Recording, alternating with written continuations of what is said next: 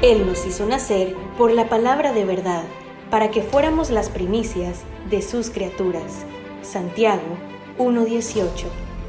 Bienvenido al podcast de Iglesia La Hermosa Ministerio Ebenecer con el pastor Jimmy Berganza. Esperamos que este tema sea de bendición para tu vida.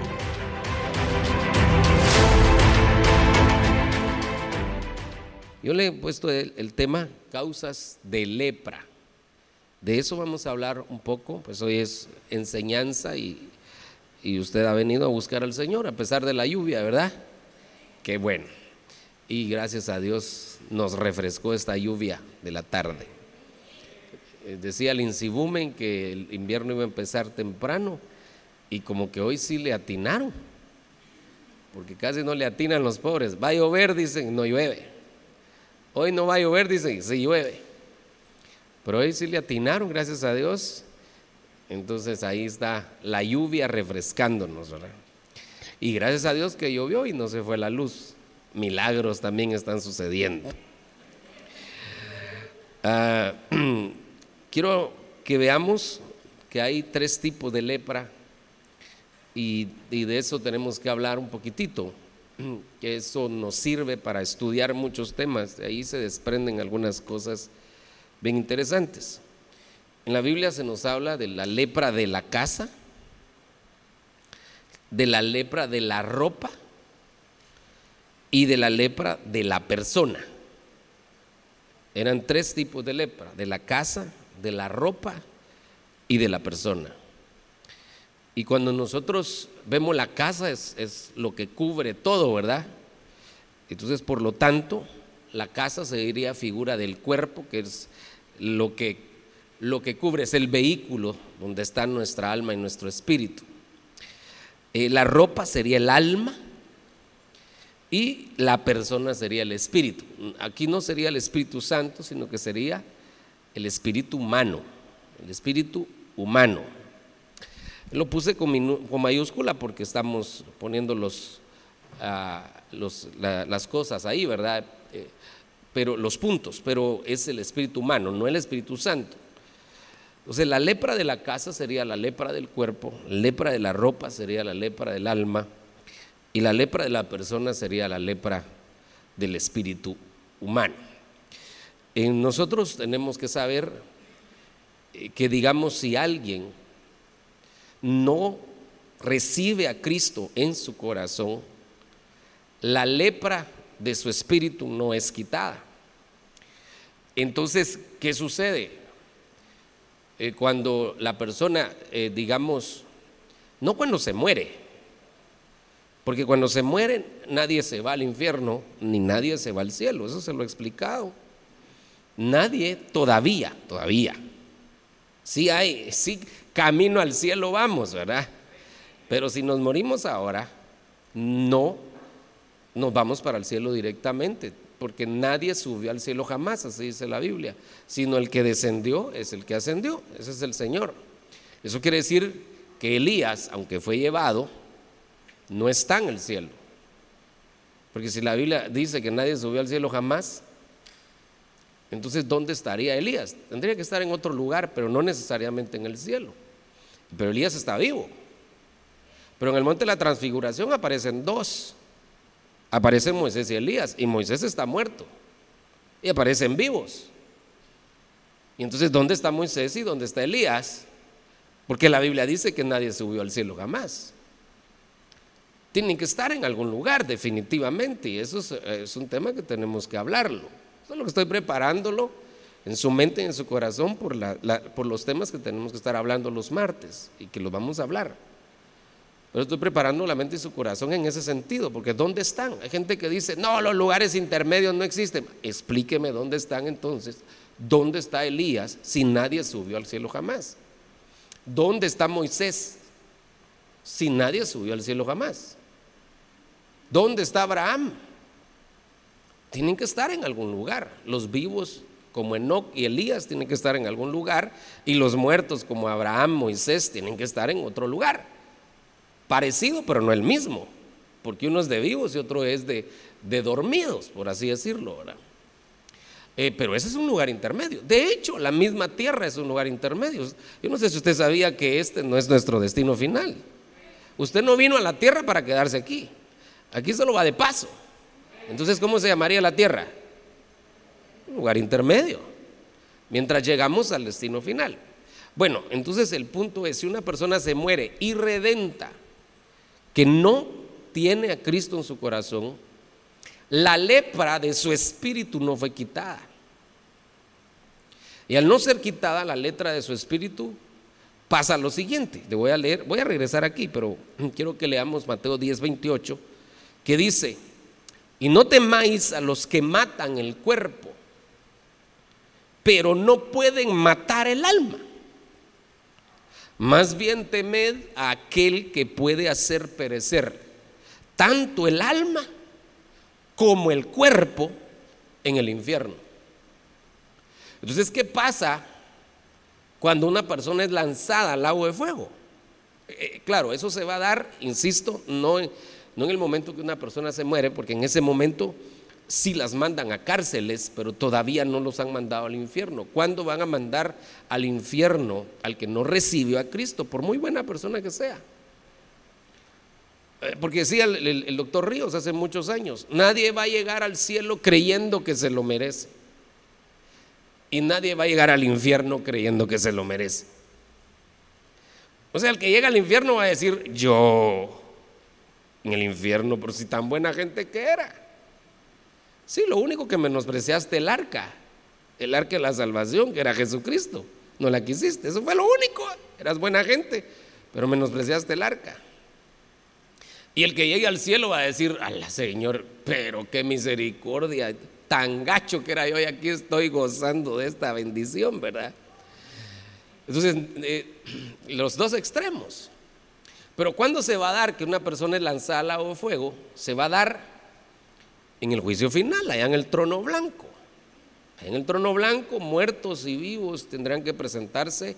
Y dice la Biblia que el que no esté escrito en el libro de la vida será lanzado en ese momento, será lanzado al lago de fuego. Ahí va a ser inaugurado el lago de fuego. Después del trono blanco, después del milenio, eh, ahí va a ser inaugurado el lago de fuego. El que no esté inscrito en el libro de la vida será lanzado al lago de fuego. Bueno, eso es, eso es lo que dice la Biblia y nosotros creemos lo que dice la Biblia, ¿verdad? No lo que digan los, los gnósticos, ni lo que diga Buda, ni lo que diga Dalai Lama. No, no creemos en Nosotros creemos lo que dice la palabra de Dios. Y la palabra de Dios dice que allá en el trono blanco, el que no esté escrito en el libro de la vida, lo van a lanzar al lago de fuego. Entonces, ¿qué va a pasar cuando alguien caiga al lago de fuego? En ese momento, ¡pa! Pues aquí está. ¿Qué va a pasar? El alma ¿Y el cuerpo? ¿Qué va a pasar con ellos? Van a perecer. O sea, la persona cae al lago de fuego y en ese momento su alma y su cuerpo perecen. ¿Y qué pasa con su espíritu? Pues como su espíritu tenía lepra, se queda, y al quedarse fuera del campamento, pues se quedan en el lago fuego. Se quedan en el lago fuego por la eternidad. El espíritu es indestructible, aún el de los irredentos. Es indestructible, no se puede destruir. Entonces la llama lo que va a hacer es que va a tener en perpetuo castigo, por así decirlo, el espíritu humano. Pero el cuerpo y el alma son destruidos en cuanto caen al infierno. Entonces esa llama sí destruye cuerpo y destruye alma, pero no destruye espíritu. Entonces eso es lo que dice aquí. Yo quiero que regresemos, ¿verdad? Los tipos de lepra, eso es lo que le estaba enseñando. Entonces, ¿qué pasa con una persona? Eh, eh, digamos, la lepra de la persona representa el espíritu. Aquí estamos ahorita, ¿verdad? En este, en este punto del espíritu que sería la lepra de la persona. Si es un irredento, entonces no fue quitada la lepra de su espíritu y lo que sucedía con una persona eh, cuando tenía lepra es que se quedaba sin campamento, se quedaba fuera del campamento. Pero si, si la lepra era sanada, era reintegrado al campamento. Nosotros éramos los leprosos que estábamos fuera del campamento. Pero la sangre bendita del Señor Jesucristo nos limpió de todo pecado, nos perdonó los pecados y nuestro nombre fue inscrito en el libro de la vida. Y en su campamento un lugar nos dio, dice el canto, ¿verdad? En su campamento. Qué, lindo. Si le va a dar ese aplauso, dele fuerte el aplauso al Señor. Nosotros estamos ya en el campamento por la sangre de Cristo. Es el Espíritu redento fue integrado al campamento nuevamente. Entonces cuando un, espíritu redento, eh, alguien se muere, ese espíritu en primer lugar es escoltado por el Señor Jesús y lo presenta delante del Padre. ¿Por qué decimos eso? Porque Esteban cuando estaba muriendo dijo, Señor Jesús, no le dijo Padre. Mire pues la diferencia, cuando el Señor Jesús estaba muriendo dijo, Padre, en tus manos encomiendo mi espíritu. Pero cuando Esteban estaba muriendo, que no era el Señor Jesús, Esteban lo que dijo, Señor Jesús, en tus manos encomiendo mi espíritu. Entonces cuando un cristiano muere, su espíritu se lo encomiendan a Jesús. Y Jesús se lo presenta al Padre y lo ponen en Sión, según Hebreos capítulo 12. Porque ya tenía derecho al campamento, no por sus obras, sino por la obra de Jesucristo. Qué lindo, ¿verdad? Entonces la lepra del espíritu humano fue quitada en la cruz del Calvario por la sangre de Cristo. Entonces el que, el que recibe a Cristo, su espíritu, se vuelve un espíritu sin lepra. El leproso que estaba fuera del campamento ahora es reintegrado al campamento. Y ya va, ya va a Sion ese espíritu. No por sus obras, pero sí por la obra de Cristo en la cruz del Calvario. Bueno, ese es el espíritu que es la persona. La lepra es la persona, porque la persona no la mataban, no la destruían sino que como la enfermedad era muy contagiosa, esa es la diferencia de la lepra y el cáncer. Porque parece que es similar a la lepra con el cáncer. En ese momento la lepra era incurable, ahora no, ahora es tratable. Pero en ese momento era incurable. Y el cáncer ahora todavía es incurable. Pero la diferencia es que el cáncer no se contagia. Pero la lepra sí era altamente contagiosa. Entonces eso hacía que, lo sacaran del campamento. Pero ahí está la figura, era un leproso fuera del campamento.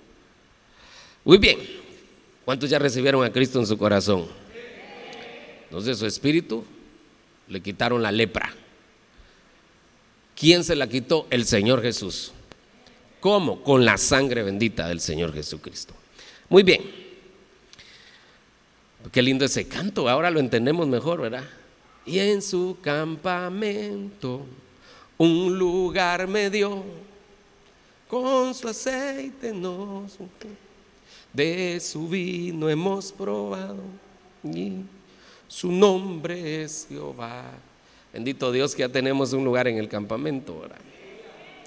Muy bien, pero entonces la diferencia entre un redento y un irredento, que espero que me esté dando a entender, creo que sí, es que el, el, espíritu del redento es, es eh, sin lepra y por lo tanto puede entrar al campamento y el espíritu irredento es con lepra. ¿Está conmigo? Se queda sin campamento, entonces en el juicio final es lanzado al lago de fuego y por la eternidad está en la llama.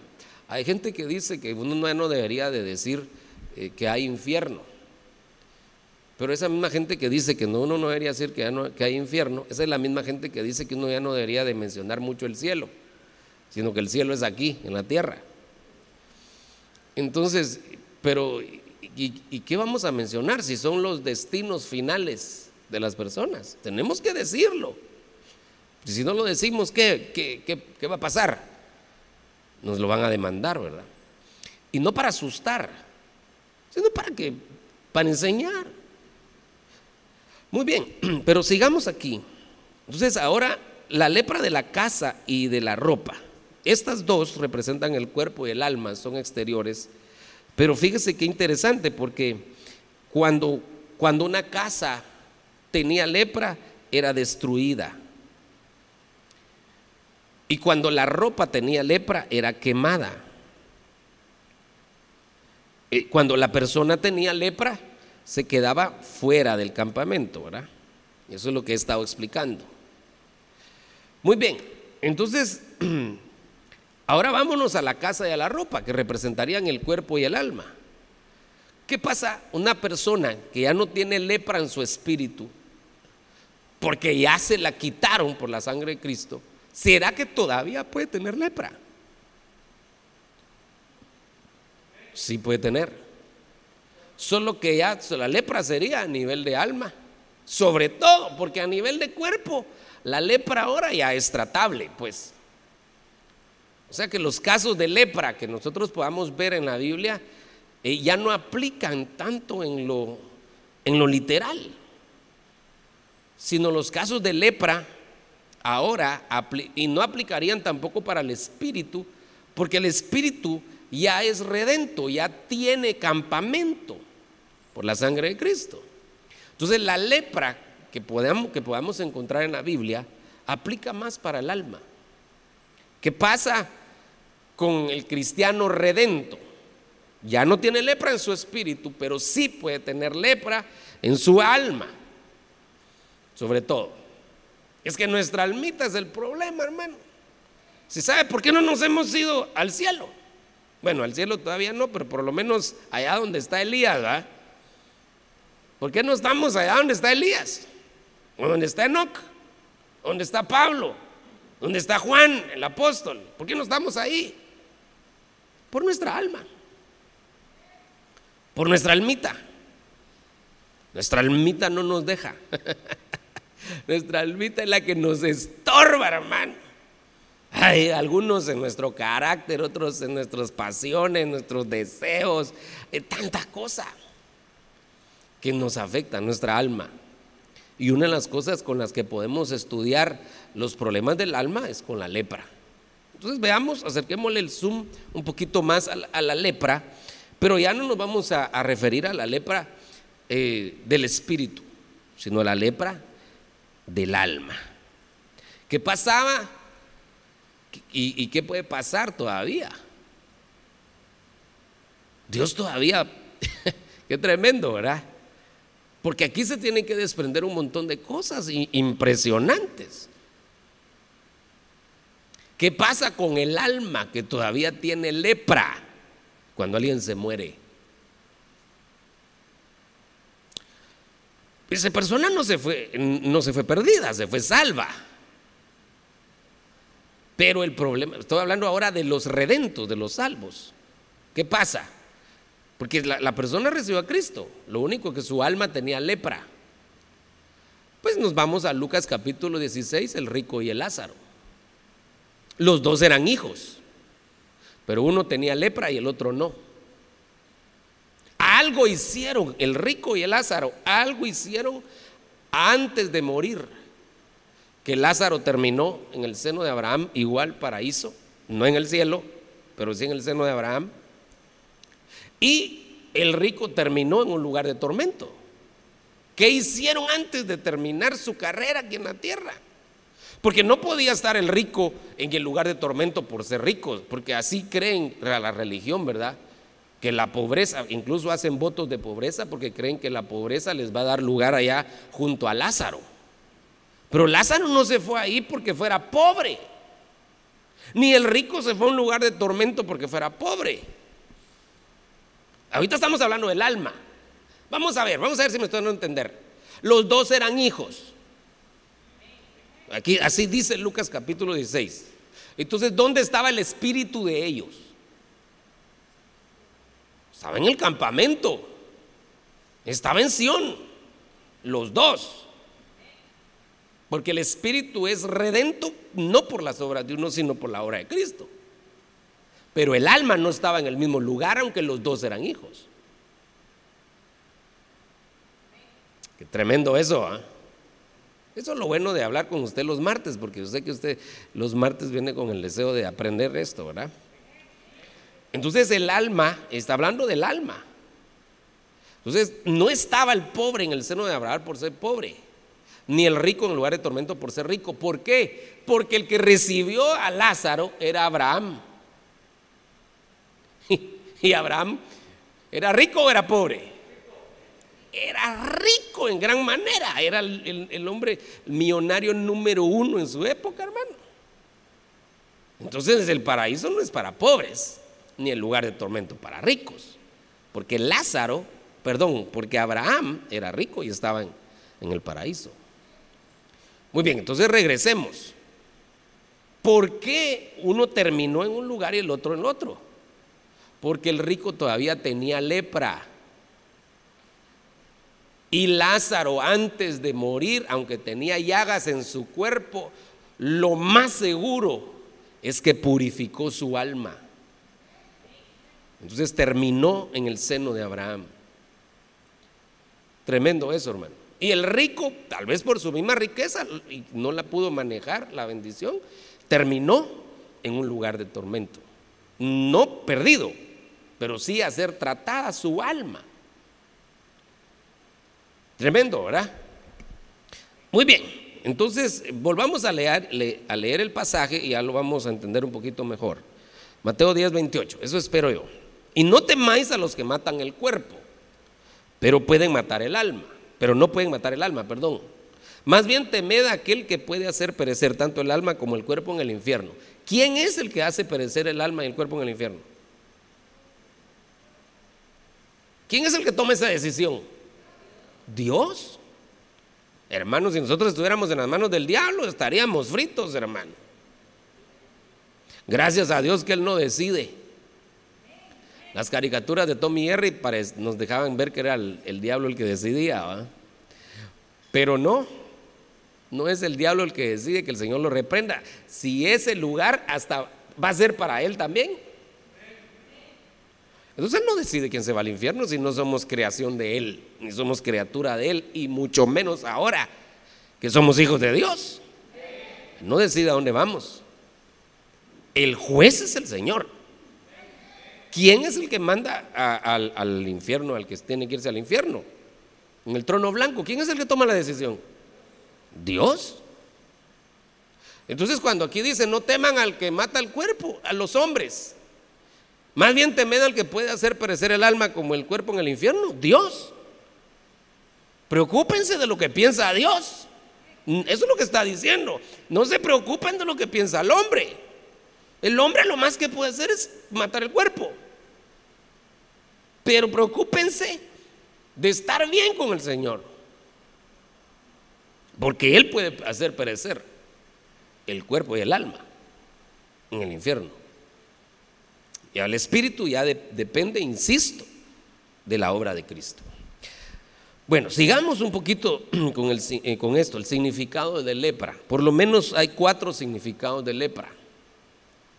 Pecado, orgullo, insensibilidad y carnalidad. ¿Por qué? Porque esos son esos cuatro significados de la lepra. Porque, en primer lugar, el leproso se hinchaba ¿Dónde, dónde ubicaría usted eso? Luego dice que la parte afectada, si se le tocaba, no sentía, no sentía dolor. ¿De dónde ubicaría usted eso? Insensibilidad.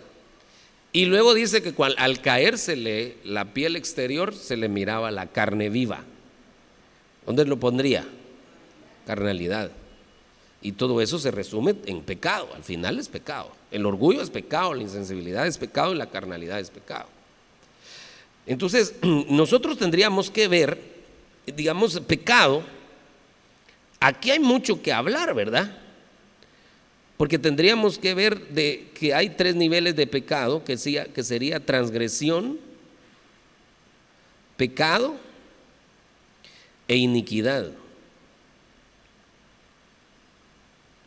Son tres niveles en los que uno puede fallarle al Señor. Transgresión, pecado, iniquidad. Eso yo se lo he insistido Y el caso que yo tomo siempre es el caso de David con Betsabé. David se levanta tarde a la azotea y mira a la mujer ahí bañándose desnuda, ¿verdad? Desde la azotea.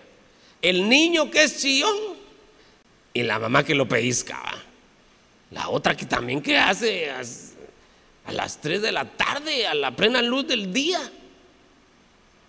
Bueno, pero él, sus ojos empezaron a, a, desear la mujer de su prójimo, pero todavía no había averiguado todo y todavía no la había mandado, todavía se podía retraer, ya, ya había adulterado en su corazón, como dice la Biblia, pero eso era una transgresión.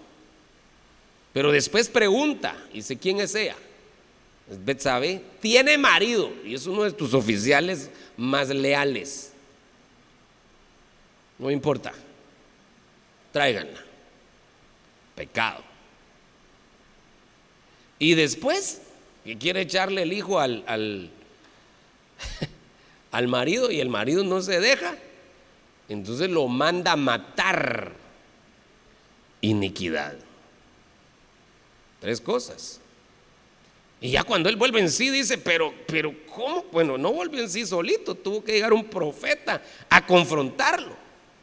Y él dice, pero ¿cómo puede ser? ¿Cómo puede ser?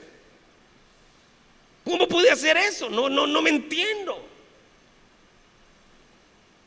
Y yo sé que David había derramado mucha sangre, pero creo que una de las razones por las que no le permitieron construir el templo es por, por la sangre inocente que se derramó, que fue la sangre de su oficial. Tremendo, ¿verdad?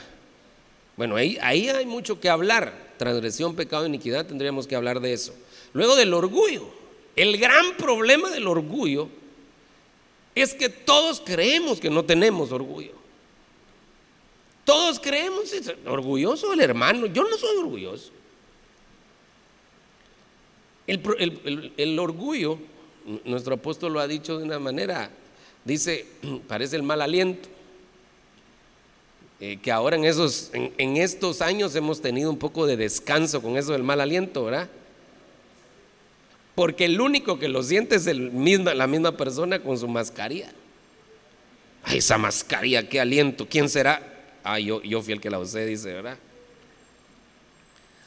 Pero, digamos, el, mal aliento, una de las desventajas es que el que lo tiene no lo siente, sino que los demás. Y lo mismo pasa con el orgullo. El que lo tiene no se da cuenta, solo los demás. Ay, hermano, es que el orgullo de verdad es terrible y no tiene nada que ver con el dinero. Porque hay gente que tiene dinero y no es orgullosa. Y hay gente que no tiene ni dónde caer muerta y es orgullosa. O sea que no, depende de la condición. Sin exterior no depende del dinero, depende de lo que hay en el corazón. El orgullo es lo orgullo, hinchazón, esa es lepra. El, porque el orgullo hace que la persona eh, no pida perdón, que la persona no perdone, que la persona no reconozca sus errores y por lo tanto no quiera cambiar. Ese es orgullo, ese es lepra. ¿Qué más es lepra? Insensibilidad. Ese sería otro tema porque la insensibilidad puede ser hacia lo espiritual y puede ser hacia lo natural. Eh, digamos, uno puede ser insensible a la presencia de Dios. Esa es una cosa, una insensibilidad espiritual, pero también puede ser insensible a la necesidad de un hermano. Esas son las, las cosas donde uno podría ser insensible. Y la insensibilidad espiritual. Fíjese, hermano, antes había un director de alabanza que, que decía seguido algo y a mí, y a mí ya me había cansado porque lo repetía mucho. Pero tenía razón. Yo, yo, en el piano, yo, ¿verdad? Y él dirigiendo. Tenía muy buena voz y ministraba bonito. No estoy diciendo que no. Pero por el momento en la adoración, cuando miraba que los hermanos no se estaban metiendo, entonces él empezaba a decir, hace tiempo, hace cuánto tiempo que no lloras en la presencia del Señor, decía él. Y así, pero ya el hermano ya está diciendo otra vez eso. Pero realmente tenía razón. Porque esa pregunta no la deberíamos de hacer nosotros. ¿Hace cuánto tiempo que no lloramos en la presencia del Señor? ¿Hace cuánto tiempo que vengo a un culto y no siento la presencia de Dios?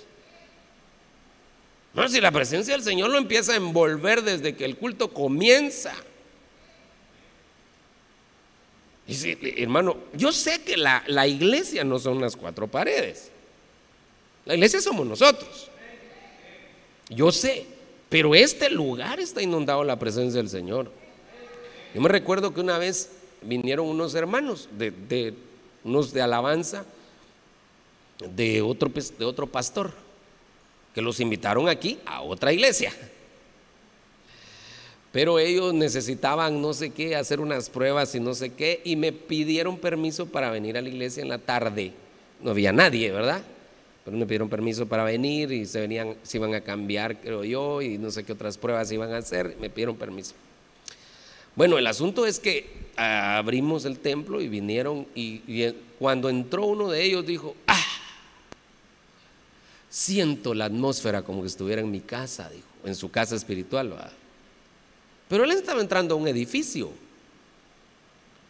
pero algo lo absorbió y no había culto. No había culto.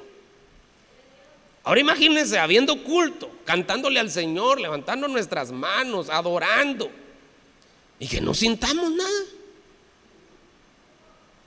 Eso se llama insensibilidad. Yo creo que el hermanito tenía razón, hermano. En su momento no mucho me gustaba, pero tenía razón de preguntar, ¿hace cuánto que no lloras en la presencia del Señor? ¿Hace cuánto que no sientes la presencia del Señor? Si antes solo leías un versículo y empezabas a llorar, y ahora te pueden dar un tema, te pueden explicar y, ay, no entiendo, hermano, no entiendo la palabra. El de plano, el pastor no se pudo, no pudo desarrollar bien el tema y todos los demás lo entendieron, solo él no lo entendió. Habría que ver.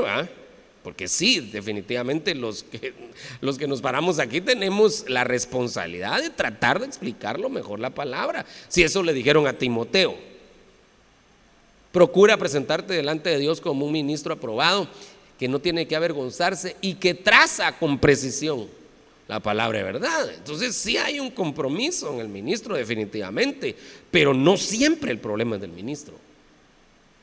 A veces el problema es del receptor. Igual es con la alabanza. Ay, hoy como que el, el director o la directora no fluyó. ¿Cómo no fluyó si esta profecía subieron? ¿Cómo no fluyó? Entonces, ¿qué pasó? Lo que pasa es que él está insensible a la presencia de Dios. Esa es la insensibilidad espiritual. Pero también hay una insensibilidad tipo carnal, eh, no, carnal, eh, natural. Se ve la necesidad en alguien y no se siente. Había un hermano que ya se fue con el Señor pero tenía un su canto que, decía, enséñame a mirar con tus ojos, enséñame, yo quiero sentir con tu corazón. No quiero vivir más siendo insensible a la necesidad. Oh Jesucristo. Imagínense qué canto, ¿verdad? Enséñame a mirar con tus ojos. Yo quiero sentir con tu corazón. No quiero vivir más siendo insensible. Qué, lindo, hermano. Que Dios nos ayude a no ser insensibles. Y por último, la carnalidad, y eso se lo expliqué hace poco, que cuando hablamos de carnalidad es el cuerpo y el alma. Cuerpo más alma. Juntos hacen una explosión de carne, ¿verdad? Entonces ahí la, Biblia, y uno lo podría ver, las, las obras de la carne. Eh, si quiere lo miramos, porque solo ahí podría salir un tema, ¿verdad? Vamos a ver Gálatas, creo que es 6, ¿no? Ah, es 5, ¿verdad, hermano? Gracias. ¿Qué haría yo sin el hermano? Gálatas 5, 19. Ahora bien, las obras de la carne son evidentes. Ahí hay una lista, las cuales son inmoralidad, impureza, sensualidad, idolatría, hechicería, enemistades, pleitos, celos, enojos, rivalidades, disensiones, sectarismos, envidias, borracheras, orgías y cosas semejantes contra las cuales os advierto, como ya os lo, he dicho antes, que los que practican tales cosas no heredarán el reino de Dios. Eso es carne. Eso es carne. Pero ahí, es, ahí hay algo, hay mucha tela que cortar, ¿verdad? Que me pica la lengua por hablarlo. Pero solo le quiero dejar algo ahí adelantado. Dice que no heredarán, no dice que no entrarán. Tremendo. Pues, es decir, mire pues, se lo voy a dejar adelantadito, ahí lo vamos a ver un día de estos. Pero ¿qué pasa con alguien que ya es salvo? Pero es carnal, es decir, practica esto. Salvo, pero practica esto.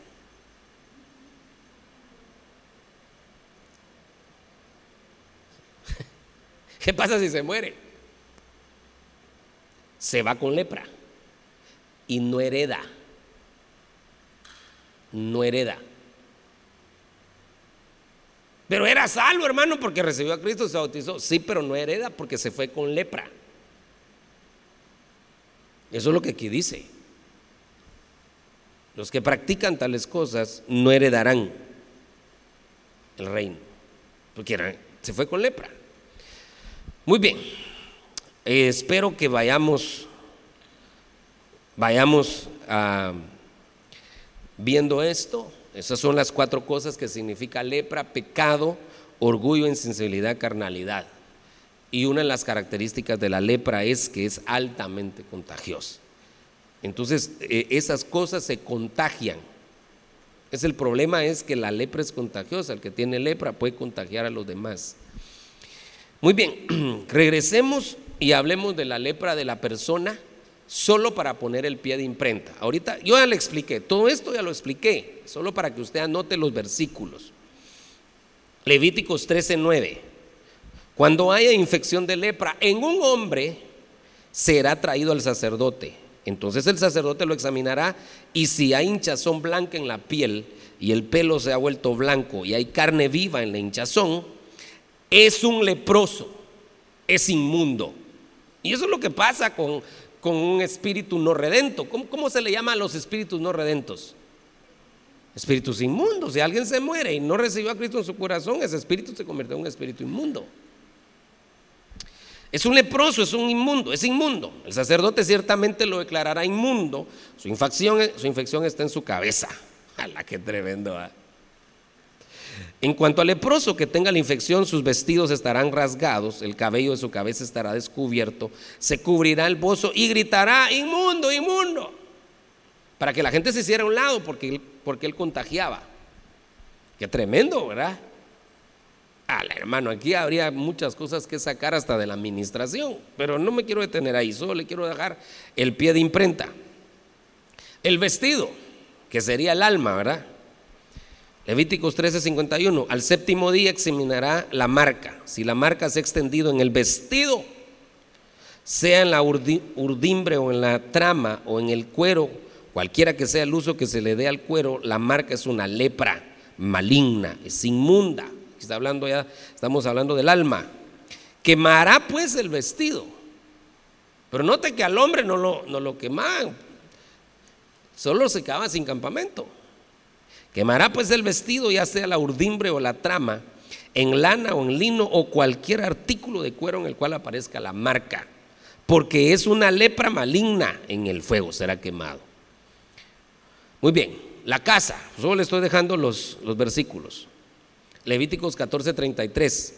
Habló también el Señor a Moisés y a Aarón diciendo, cuando entréis en la tierra de Canaán, que os doy en posesión y ponga ahí una marca de lepra sobre una casa en la tierra de vuestra posesión. Interesante, el Señor ponía la marca en la casa. La casa, ¿cuál es? El cuerpo. Según como esté el espíritu y el alma.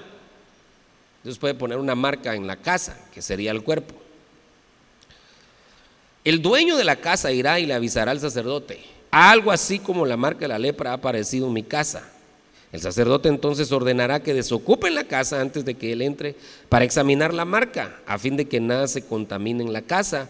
Y después el sacerdote entrará y examinará la casa. El sacerdote entrará y la examinará.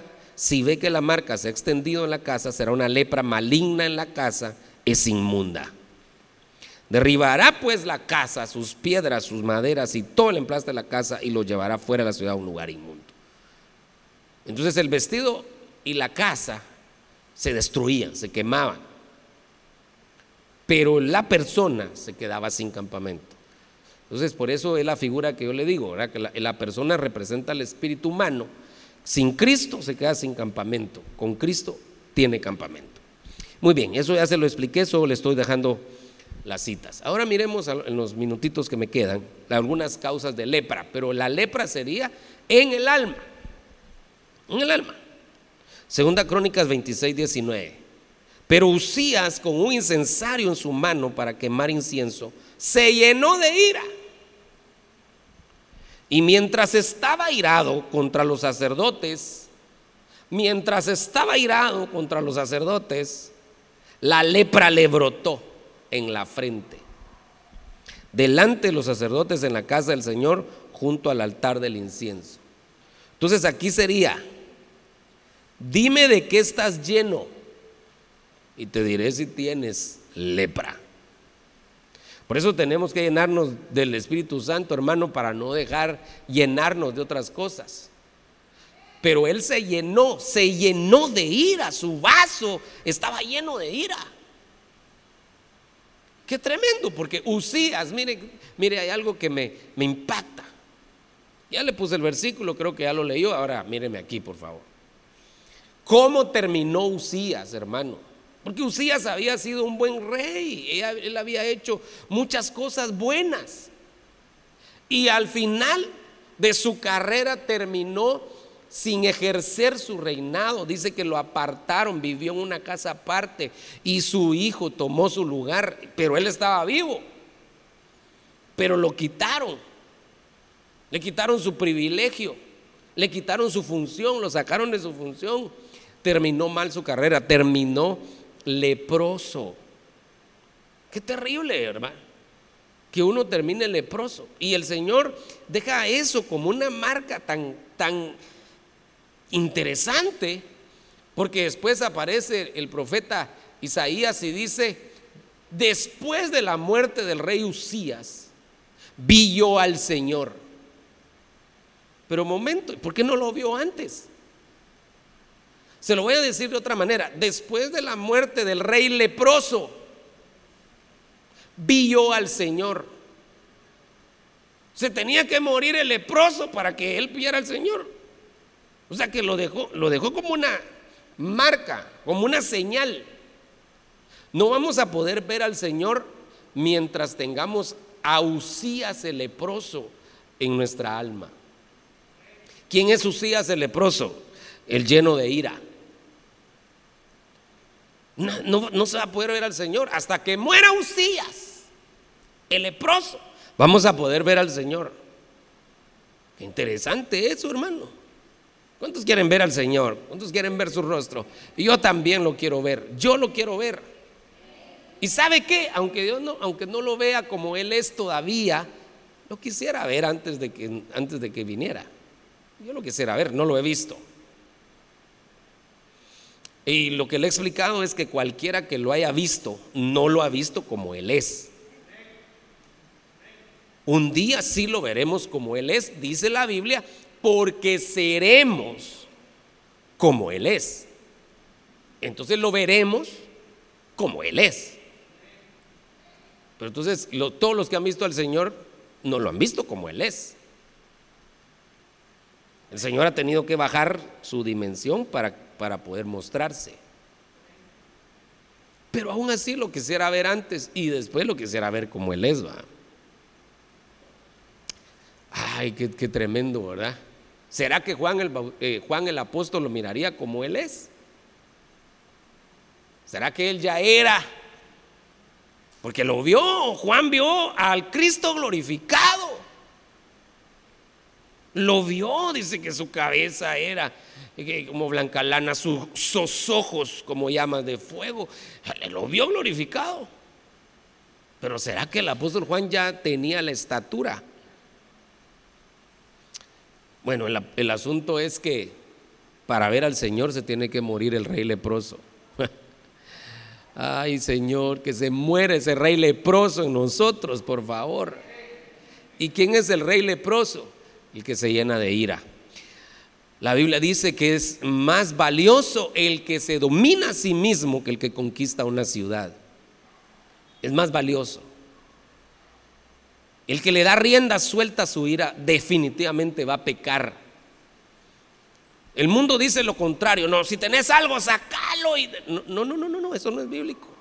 Después te vas a enfermar, no, si ya está enfermo. Si ya tiene ira, ya está enfermo. Que Dios nos ayude, ¿verdad? Pero ¿y cuándo se llenó de ira? Cuando los sacerdotes lo confrontaron porque él estaba usurpando él estaba usurpando una función. Entonces, entre paréntesis, la usurpación puede llevar a que alguien, al ser confrontado y no acepte la confrontación, termine leproso. ¿Cómo puede darse la usurpación? Digamos en una iglesia, que alguien haga lo que no está autorizado a hacer, eso sería usurpación, ¿verdad? Bueno, pastor, fíjese que yo traigo un tema bonito, entonces quiero informarle que ya nos reunimos con la oficialidad y votamos en que yo voy a predicar ahora. Usted no predica ahora, pastor. Ese es usurpación. ¿Cómo así? Si el púlpito me lo dieron a mí, a mí me toca. Bueno, aunque no digan amén, pero a mí me toca. Y, cuando no estoy, a mí me toca decir quién. No es por votación. Ay, ya votamos, hermano. Fulanito de tal, él va a predicar. No, no, no, no. Eso sería usurpación. En una casa, ¿cómo sería una usurpación? Que el hijo tome las decisiones, ¿verdad?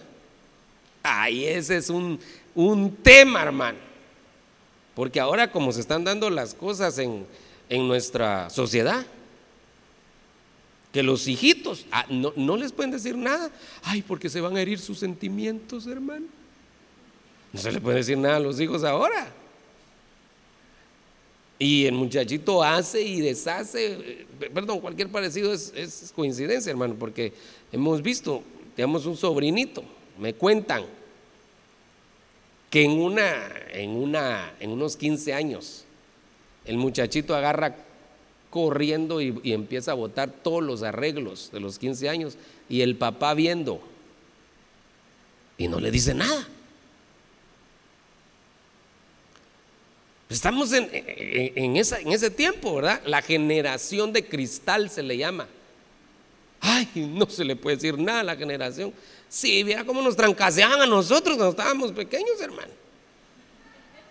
¿Y eso qué? ¿Nos hizo mal o nos hizo bien? nos hizo responsables, nos hizo trabajadores, nos hizo eh, buenas personas. Y si el papá no, no se planta al hijo, ¿quién? Si el papá no le dice eso no está bien, ¿quién? Ah, no, ahora no se le puede decir nada. La generación de cristal y yo, el niño príncipe, el síndrome del niño príncipe. Vaya, ahorita está chiquito. Déjelo hacer lo que quiera. Espere que crezca a ver quién manda en la casa. Ese, va a ser Usías, queriendo usurpar. ¿Y cómo se da en los matrimonios? Ay, hermano, ese es un tema, ¿verdad? Es que miren, los matrimonios es una cosa, hermano. A veces el hombre no hace su función y la mujer la hace. Qué tremendo. Ay, no me quiero meter a eso, hermano. no, no, mejor no me meto ahí. Pero hay usurpación en el matrimonio también. Cuando la Biblia dice no usará la mujer traje de hombre, se está refiriendo a tres cosas. No se está refiriendo a usar pantalón. Primero se está refiriendo a travestismo, un pecado tipo sexual que es el travestismo. No se está refiriendo al pantalón, eso es literal. Segundo, se está refiriendo al matrimonio. Ni la mujer no usa el traje del hombre, no se ponga el tacuche de su esposo. Pero lo que pasa es que a veces, hermano, a veces es que el hombre deja su tacuche por ahí, entonces la mujer se lo tiene que poner. Pero a veces es, que aquí no hay, aquí no hay, no, no hay de ninguna manera. Pero que la mujer empieza ahí a, a fastidiar al hombre, a fastidiarlo, fastidiarlo, fastidiarlo, hasta que el hombre dice, aquí en esta casa que se haga lo que mi mujer quiera, hermano. He decidido ser feliz. Entonces, eh, mi amor, ¿qué vamos a comer? Lo que tú quieras, mi amor. ¿Por qué? Eh, entonces él ya no quiere ni siquiera dar su opinión porque lo, lo mataron, lo inhabilitaron. Entonces hubo una usurpación ahí. La mujer se tomó traje de hombre.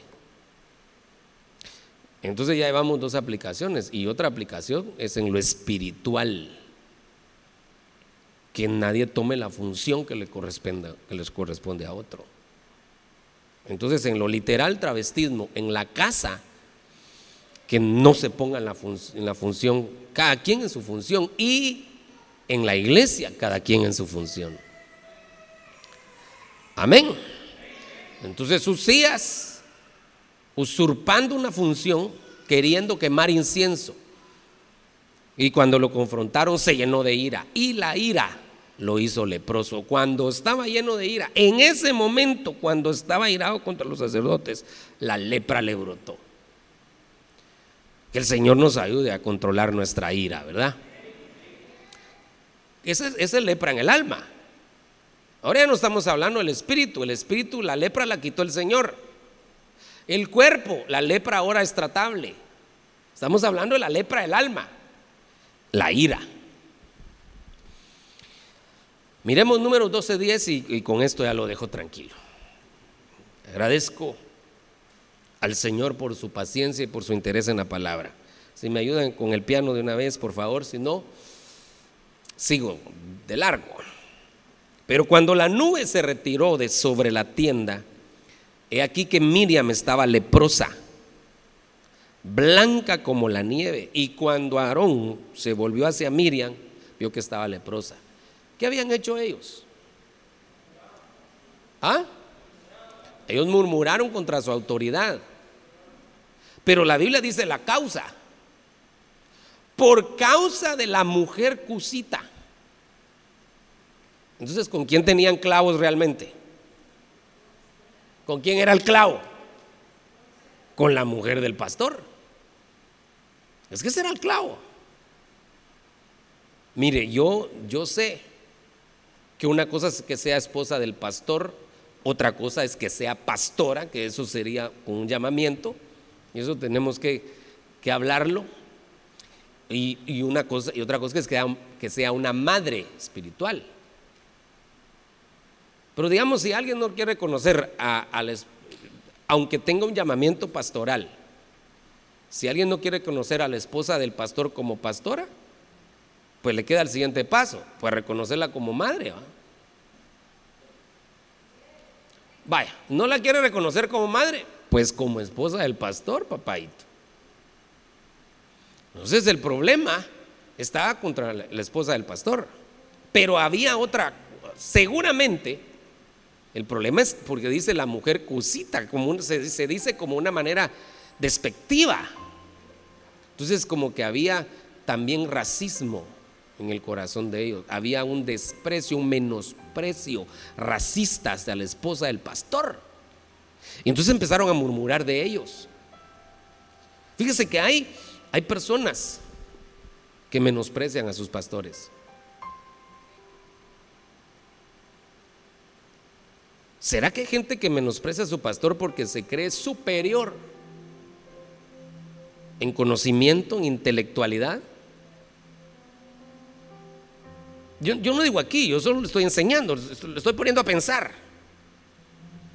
¿Cómo alguien puede menospreciar? ¿Alguien podría menospreciar a, una, a un pastor por su apellido? ¿Por su raza? ¿Por su condición económica? El punto es que ellos menospreciaron la familia pastoral, atentaron contra el matrimonio ministerial, murmurando. Y entonces la lepra brotó. Perdón, yo ahorita le estoy enseñando, no es que tenga algo, ¿verdad? Yo le estoy enseñando sobre la lepra. Todo el tema ha sido la lepra. Pero ahora ya estoy acercándole el zoom. ¿Dónde brota la lepra? ¿Dónde hay lepra? Donde se murmura de la familia ministerial, del matrimonio ministerial. Ahí hay lepra. Y sabe que incluso hay padres que en su casa hablan mal de sus pastores y por eso sus hijos en la iglesia tienen un mal comportamiento. Sí, Señor. Se nota. Se nota. Entonces es importante que nosotros le pidamos al Señor a no murmurar contra nuestras autoridades, incluyéndome, ¿verdad? Porque yo también tengo mi autoridad.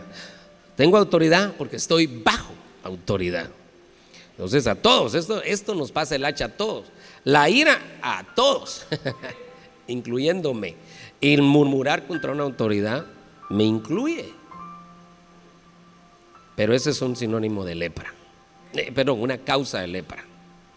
Que Dios tenga misericordia de nosotros y que nos ayude a no tener lepra. Si nos muriéramos antes de que el Señor venga, que no nos agarren leprosos en nuestra alma, porque nuestro espíritu ya no. Y si el Señor viene, que tampoco nos agarren leprosos para que podamos ser transformados.